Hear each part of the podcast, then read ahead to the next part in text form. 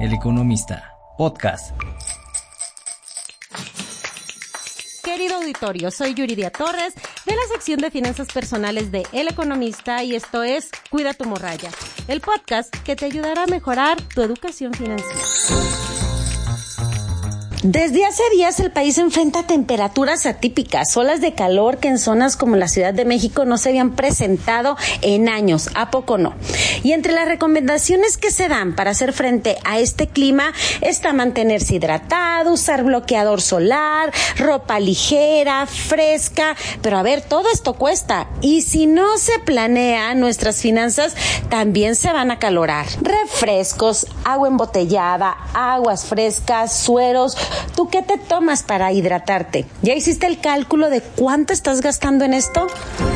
De acuerdo con el INEGI, la inflación en refrescos envasados y agua embotellada al cierre de mayo se ubicó en 11.08%. En aguas nada más fue de 9.62% y en refrescos de 11.58%. Pero a ver, en lo que va del año, el agua y los refrescos aumentaron entre 2 y 3 pesos más o menos y la cerveza que también muchas personas la usan para hidratarse subió de 3 a 5 pesos esto de acuerdo con datos de la Alianza Nacional de Pequeños Comerciantes. Como pueden darse cuenta, pues refrescarnos para quitarnos este calorón sí nos está costando más, sí nos va a costar más.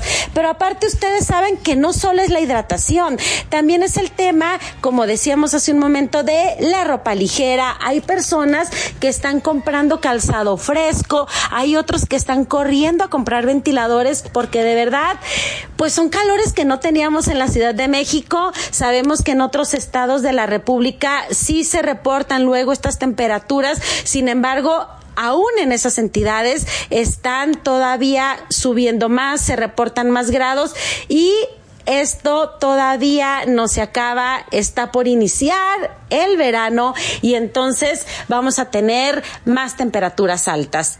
Que esto no afecte nuestras finanzas, que esto no presione nuestro presupuesto y nuestros ingresos. Pero, a ver, ¿qué medidas hacer? ¿Cómo trabajar en no estar gastando de más y no hacer gastos impulsivos para enfrentar el calor? Ojo, gastos impulsivos, no innecesarios, porque a lo mejor, pues si es necesario hidratarnos, si es necesario eh, comprar ciertos artículos para hacerle frente y pues entonces son gastos que debemos de planear, que debemos comparar para no presionar, no acalorar nuestras finanzas personales. Y aquí les vamos a dar varias recomendaciones que tenemos que preparamos en la sección de finanzas personales de El Economista y que Valeria Arellano, especialista en educación financiera y creadora del juego, afortunadamente nos ayudó a, a darles, a transmitirles.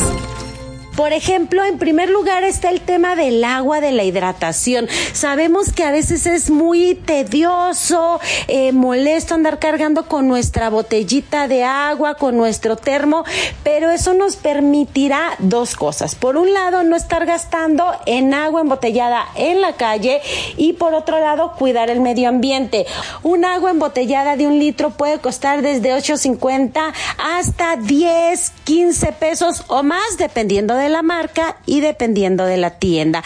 Entonces, si ustedes agarran su termito térmico en el agua, lo llenan, le ponen unos hielitos, tendrán agua fresca durante todo el día o durante ciertas horas del día importantes y no van a gastar. Es como el famoso, llévate tu café, prepara el café en casa y llévatelo. Podemos hacer gastos hormiga también con el agua embotellada, sobre todo en estos tiempos. Bueno, otra recomendación que Valeria Arellano nos da es el tema de comparar precios y planear, sobre todo en el tema de correr a comprar un ventilador. Sabemos que en la noche todavía se siente diferente, pero presiona este calorcito y a veces si quieres abrir la ventana, pues los mosquitos. Sí, en la Ciudad de México también padecemos de mosquitos.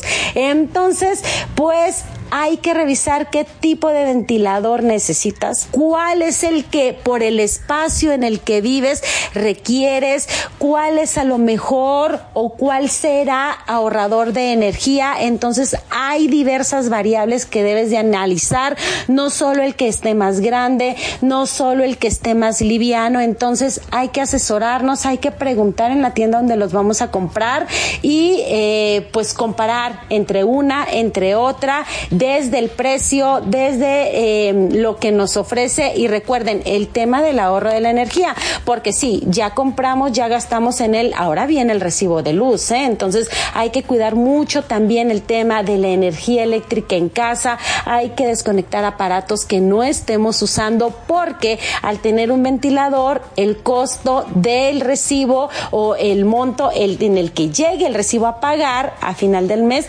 pues ahí se va a ver reflejado. Valeria Arellano también nos hace la recomendación de no comprar comida en la calle o evitarlo en la medida que podamos. Con el calor aumenta la probabilidad de infecciones, entonces es mejor llevar alimentos de casa. Hay que ver qué tipo de alimentos también que aguanten eh, este tema del calor. A lo mejor si llevas un tipo de carne esta no va a aguantar y te puedes enfermar porque eh, probablemente se echó a perder.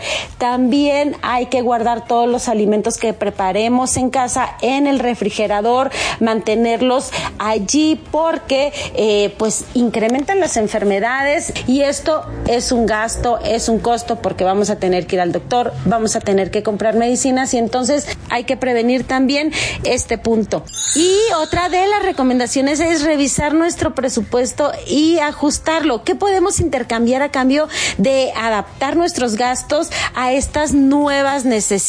A ver, no se trata de eh, incluir y comprar el bloqueador solar, las gafas de eh, parasol o la ropa ligera, los zapatos frescos y que nuestro presupuesto se incremente el gasto, ¿no? A lo mejor variar, quitar algunas compras que no son tan importantes durante el mes y allí incluirle estas nuevas necesidades y entonces mantener un equilibrio en nuestras finanzas que nos permitan darle cara al calor y no padecerlo tanto.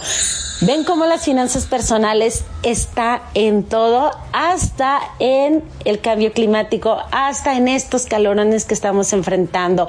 Cuida tu morralla, planea tus gastos, haz un presupuesto. También no te olvides de ahorrar y de verdad mantente hidratado, que es clave para tener salud durante este verano.